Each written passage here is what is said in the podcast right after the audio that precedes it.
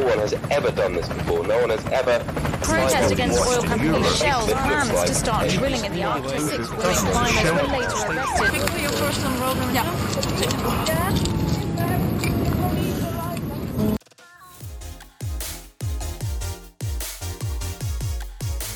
Hope in Action, een podcast van Greenpeace België.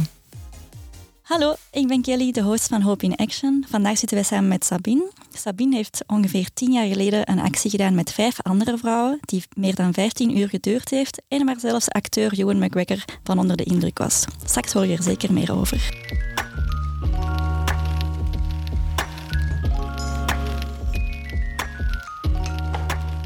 Sabine, jij zit je al zo'n 20 jaar in voor verschillende milieuorganisaties, waaronder Greenpeace. Um, waarom vind je dat juist zo belangrijk?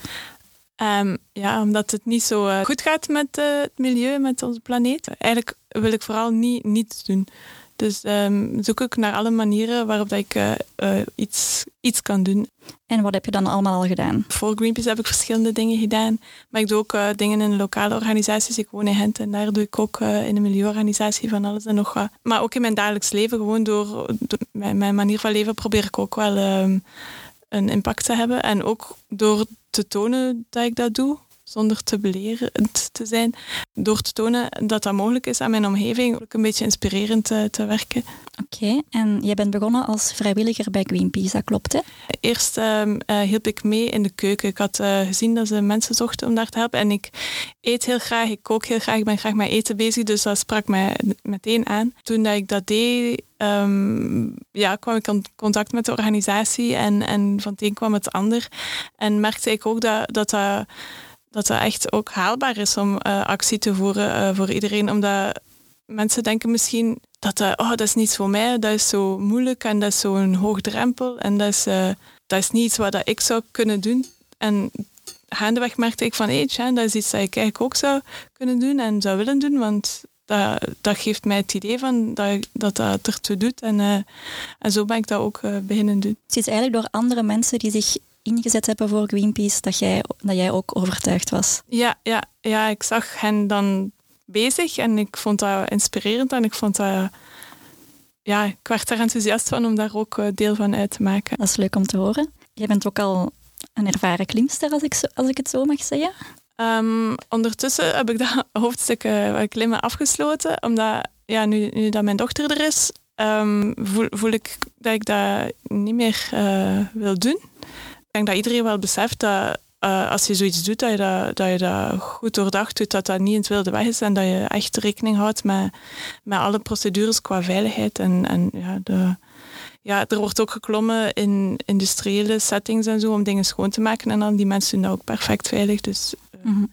klimmen is altijd um, zo veilig mogelijk en, en um, we, we, letten overal op en we houden overal rekening mee om het zo veilig mogelijk te doen, maar toch blijft dat iets dat, ja, dat bepaalde risico's met zich kan uh, meenemen. En voel ik dat ik dat nu als uh, mama niet meer uh, wil doen. Er zijn veel verschillende soorten acties die kunnen plaatsvinden. Heb jij een voorkeur voor iets specifiek?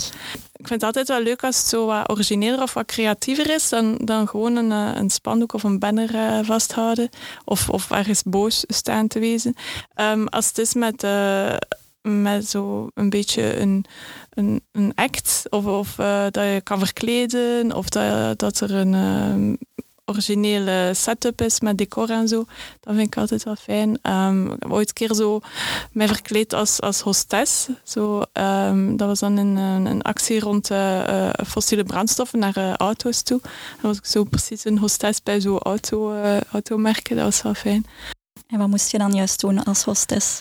Um, poseren bij die auto. En dus doen alsof ik die auto aan het wassen was. Maar in plaats van dat dan met, met echt zo'n carwash spul was, was het zo um, um, iets dat olie moest voorstellen. Dat, dat, dat, dat we de, de auto eigenlijk uh, vies aan het maken waren met die, uh, met die olie. Mm. En hoe was dan de reactie van uh, de mensen? Um, oh, dat herinner ik me nu niet per se meer. Het was, het was echt in een setup. Hè. Het, was ja. niet zo, het waren gekozen auto's, het waren niet zo auto's in het wilde weg. Of okay. uh, zeker niet beschadigd of, uh, of kapot gemaakt. Het was um, uh, vooral voor, foto, voor de foto's dan. De foto's werden dan achteraf gebruikt in, in de campagne.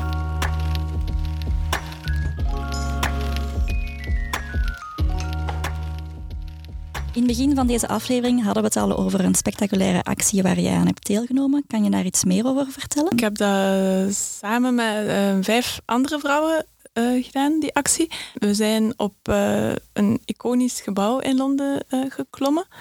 de Shard. Dat is geloof ik zelfs het hoogste gebouw in Londen. Of in Europa zelfs. Ik denk in West-Europa. In West-Europa ja. wel. Hè. Om, ja, om aan te klagen dat Shell uh, olie ging gaan drillen in de Noordpool. En het ironische was ook dat, uh, dat dat gebied uh, bereikbaar was, omdat er ijs smolt door uitstoot, door de klimaatverandering. En dat ze dan telkens maar nieuwe olie gaan oppompen om meer uitstoot te hebben. En ja, dat is echt een, een cynische cirkel. Uh, en da daarvoor, daar was de actie uh, tegen gericht. Six Greenpeace activists are climbing up the Shard building in London to protest against all company Shell's plans to drill in the Arctic. By mid-morning, these members of Greenpeace were almost halfway up the building. This is an incredibly challenging climb. It's not going to be easy. There's no guarantee, unfortunately. After 15 hours of climbing, one protester made it to the top of Western Europe's tallest building. Ever done this before. Um, dus jullie, ja, jullie hebben dat gebouw beklommen. Um, dat is een gebouw van meer dan 300 meter hoog. Um, hoe ging dat? We zijn daar naartoe gegaan en zijn daarop geklommen. Nee, nee, dat is niet uh, van de ene dag op de andere dag gegaan. Daar, daar, daar kwam heel wat planning bij kijken. In de, uh, in de zin van, ja, hoe, hoe, kunnen we dat doen? En kunnen we dat wel doen? En durven we dat wel? We zijn daar toch een tijdje mee bezig geweest. maar kijk, we hebben het dan uh, toch gedaan. Het is, het is toch gelukt. En is alles vlot verlopen? Want het duurde 15 uur of langer? Ja, om... ja dat is niet... Ja, dus te zien wat hij verstaat onder vlot. Het, het, heeft inderdaad 15 uur geduurd en dat was uh, een pak langer dan gedacht. Maar het is ook heel moeilijk om in te schatten hoe lang dat, dat gaat duren, want het is niet iets dat, dat heel vaak gedaan wordt. De andere vrouwen hadden meer ervaring uh, met klimmen dan mij. Um, um, maar dan nog, dan is dat nog echt moeilijk om in te schatten. Maar we zijn boven geraakt. We hebben onze boodschap uh, overgebracht. Die is uh, heel, heel, heel breed uh, opgepikt. Dus de actie was zeker meer dan geslaagd. En wat was de boodschap juist? ja, Save the Arctic. Van blijf eraf en, en stop met daar olie te ontginnen. En de Shard was ook wel een gebouw, niet zomaar gekozen. Hè? Waarom, ja, ja. waarom is het dat Ja, dat klopt. Dus de, het hoofdkwartier van uh, Shell kijkt echt uit op, uh, op de chart. Dus het was echt de bedoeling dat de mensen daar uh, de boodschap zouden kunnen zien. En de chart is ook een beetje symbolisch. Het is een, een, scherf. En dat was een beetje de link met, met ijsscherven misschien. Of, of met ijs van de Noordpool. Maar vooral ook dat echt zo vanuit Shell goed kon gezien worden. Ik kan me voorstellen, 15 uur of langer. Wat doe je dan als je het even niet meer ziet zitten? Zelf heb ik niet echt zo'n moment gehad, omdat van de adrenaline. Mm. Ik, ja, ik heb uiteraard. Hey, ik denk niet dat ik in mijn leven al zo'n adrenaline rush en zo lange duur gehad heb en daarop uh, blijven gaan. Maar achteraf ja, voelde natuurlijk wel de weerslag. Dat was inderdaad fysieke hele, hele onderneming. Um, maar ik heb zelf nooit echt een, een moment van, gehad dat ik dacht van, oh nee, uh, dat ga je niet meer. Of uh, zijn gewoon alle zes blijven doorgaan. Oké, okay, wauw. Zijn er ook nog aanpassingen moeten gebeuren toen? Ja, het was dus uh, eh, 15 uur, wat dat dus iets langer was dan vooraf ingeschat. Um, waardoor dat iets wat we van plan waren om boven te installeren, dat hebben we dan um, afgeblazen. En wat was dat? Uh, er ging eigenlijk, ja, dat, is, dat was wel jammer, dat ging mooi geweest zijn. Uh, een kunstwerk van uh, een mama-ijsbeer en een kindje-ijsbeer. Om dat nog een keer te tonen aan, aan die mensen van Shell van kijk wat dat jullie gaan kapotmaken als jullie zo blijven verder doen. Maar omdat het al zo lang geduurd had, de actie. En dat we echt wel de vermoeidheid begonnen te voelen, was het idee van... En ook omdat we uh, de boodschap kregen van, kijk, de actie is echt al meer dan geslaagd. Uh, het is echt uh, heel de wereld aan het rondgaan. er is heel veel rugbaarheid gaan gegeven. Vonden we het oké om, om af te ronden. Um, een van de klimsters is dan nog helemaal tot aan het uiterste topje van de toren geklommen met, met de banner ja, dat was meer dan mooi genoeg, vond ik. Ehm, ja, de actie is geslaagd dan. Um, jullie komen terug naar beneden en wat dan? In ons plan, in ons hoofd zat van dat we terug zelf naar beneden gingen uh, komen. Dat was uh, ingecalculeerd, maar we zijn eigenlijk gewoon uh, op het, via het bezoekersplatform eh, in het gebouw gegaan en daar werden we opgewacht door eh, de politie, wat dat ergens wel te verwachten was. Eh, en zijn we meegegaan naar eh, het politiekantoor, waar dat we een tijdje vastgehouden zijn. Maar dat was ook allemaal ergens wel te verwachten als je zomaar op een eh, gebouw gaat klimmen. Dus ja, je was natuurlijk uitgeput ehm, na de actie. Heb je dan nog met de andere vrouwen erover kunnen napraten? Op weg naar eh, het politiekantoor ehm, zaten we allemaal samen in, in een busje. Dan hebben we elkaar gezien. Want eh, tijdens de actie zelf waren we in, twee delen van het gebouw eh, verdeeld. Zagen we niet altijd de andere. En in het busje zaten we terug samen. En er was ook zo, dat was wel een wijs moment. ehm, toen dat we terrein verlieten van de chart, hoorden we zo van buitenaf zo heel veel applaus en heel veel uh, hoera geroep en zo. Dat was wel schoon.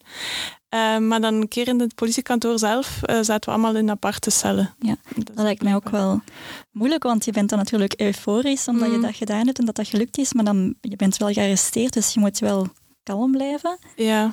Is dat gelukt? Ja, ja, ja ik zeg het. Ik was zo moe. Ik, was, ja. ik ben zelfs... Uh, op het politiekantoor uh, moest ik me een soort van aanmelding doen of zo. En ik ben gewoon moeten op de grond gaan zitten, omdat mijn benen bijna uh, van onder mij vielen, dat ze zo slap waren. En, en daar was er toch wel wat begrip voor? Ja, ik. ja, super vriendelijke mensen allemaal. 15 uur of langer aan een beklimming bezig zijn. Um, hoe, wanneer eet je?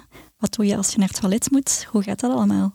Uh, ja, dat is inderdaad niet zo, uh, niet zo evident, maar we hadden daar ook wel op voorhand uh, over nagedacht. we hadden, of ik toch alleszins, ik weet niet hoe dat bij de anderen zat, had, had ik een shiwi mee. Dat is, zo een, dat is een, een plastuit. Ah, ja. dus, um, maar voor, ik heb die zelf eigenlijk zelfs niet eens nodig gehad, want op een gegeven moment kwamen we aan een, uh, tijdens het beklimmen aan een, een soort van mini-mini platformpje aan het gebouw en ik heb daar dan stiekem mijn, mijn ding gedaan als het nodig was.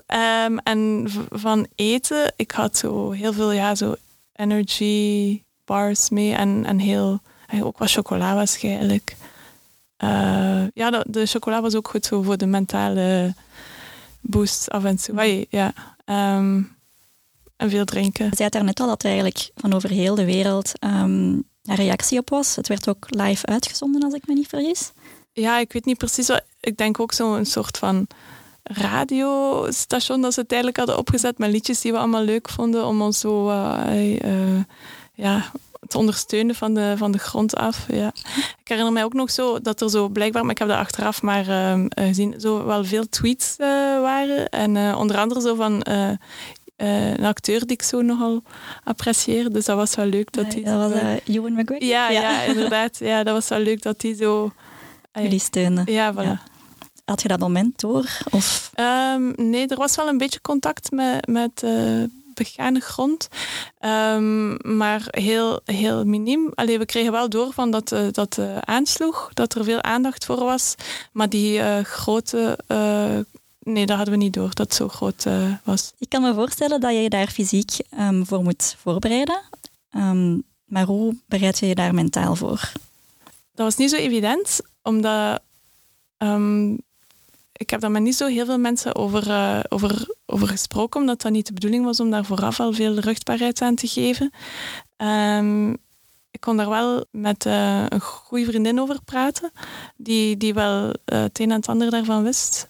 Dat scheelde wel. En ja, verder mezelf een beetje oppeppen, want omdat ik degene wel was met de minste ervaring, had ik ook wel de indruk dat ik degene was die, die het minst zeker was. En dat ik ook echt wel mezelf soms een beetje moest oppeppen en... Ehm, er was zo'n nummer dat ik in die tijd uh, vaak naar luister, of af en toe naar luister, zo um, van, ik denk van Absent Minded. I'm, I'm wacht, is maar I'm so afraid to be afraid of, I'm not afraid to be afraid. Ja, dat is, ja, en daar haalde ik zo uh, wat moed uit af en toe. Je was ook uh, met vijf andere vrouwen. Hoe was dat om een actie te doen met enkel vrouwen? Ja, dat is fijn dat was, dat was um, ja, dat is, uiteraard zat daar wel een beetje een reden achter. Dat is speciaal ook, hè. zes vrouwen die dat doen, dat, dat trekt de aandacht en, en we willen aandacht voor de, uh, voor de dingen die we doen. Maar tegelijkertijd was dat ook goed dat we konden tonen van kijk, dat zijn vrouwen en die doen dat en uh, dat, dat kan en dat is perfect. Mm. Normaal, dat vond ik ook wel wijs dat dat konden laten zien dat als vrouw ook zo uh, zulke, tot zulke dingen in staat zijn. Iedereen kan eigenlijk zich inzetten voor het klimaat. Voilà, c'est ça. Um, het is intussen tien jaar geleden. Sta je er soms nog, soms nog bij stil? Want je hebt wel iets ongelooflijks gedaan. Ja, ik was er mezelf maar half van bewust dat ondertussen echt al tien jaar. Ik dacht bijna tien jaar, maar ja, inderdaad, tien jaar. Uh, denk af en toe van ja, ik wil nog eens naar Londen. En dan ook wel eens met mijn dochter naar Londen en dan eens tonen wat de mama uh, gedaan heeft of waar dat ze opgeklommen is. Er is nu wel um, een speelfilm in de maak die lichtjes ja. gebaseerd is op het verhaal, maar niet helemaal correct gebaseerd. Ja, ik heb er iets over gelezen. Um, ja. Was je daarvan op de hoogte of hebben ze jou gecontacteerd? Ja, ja, maar ze hebben uh, mij en de andere vrouwen gecontacteerd daarover. Um, en onze scenario bezocht en dan na enkele aanpassingen van ons, of enkele bezorgdheden van ons, wel lichte aanpassingen gedaan, maar het scenario is nog altijd echt uh, niet correct. Uh, niet wat dat er echt, uh, hoe dat er echt aan toegegaan is. Um, ja, het is natuurlijk een, een speelfilm, dus ik snap wel dat ze wat sensatie willen en zo, maar ze, gaan, ze nemen echt een loopje met de waarheid, dat is wel jammer.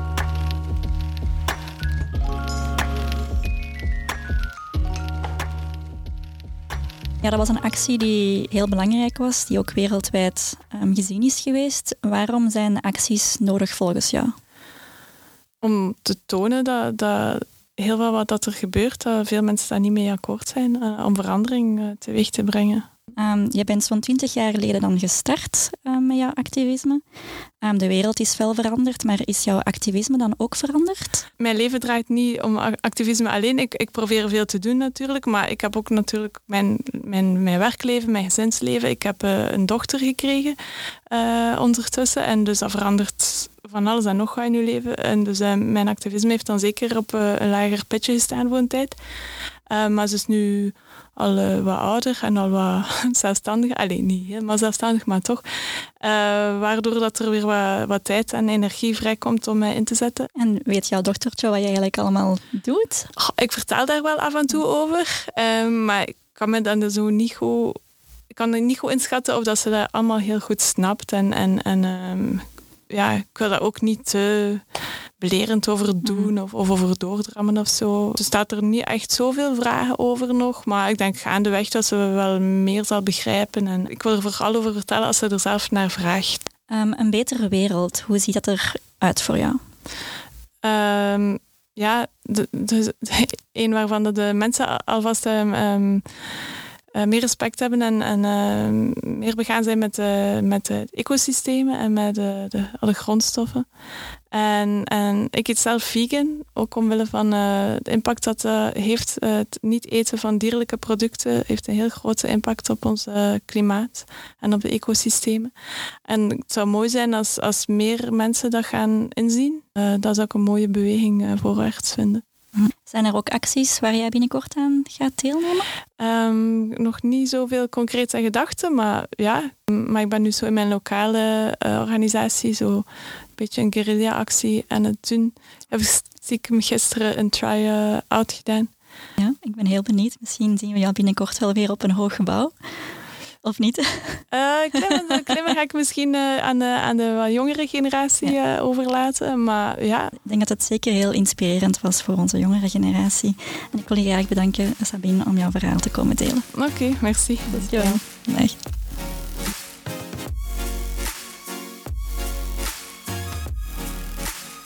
Bedankt om te luisteren naar deze aflevering van Hope in Action. Heb jij na deze aflevering een vraag of een suggestie? Laat het dan zeker weten via onze sociale mediakanalen. Volgende keer zijn we weer met een nieuwe boeiende gast, vol straffe verhalen en vooral veel engagement. Wil je graag meebouwen aan een groenere en meer rechtvaardige planeet? Ga dan naar hopeinaction.be.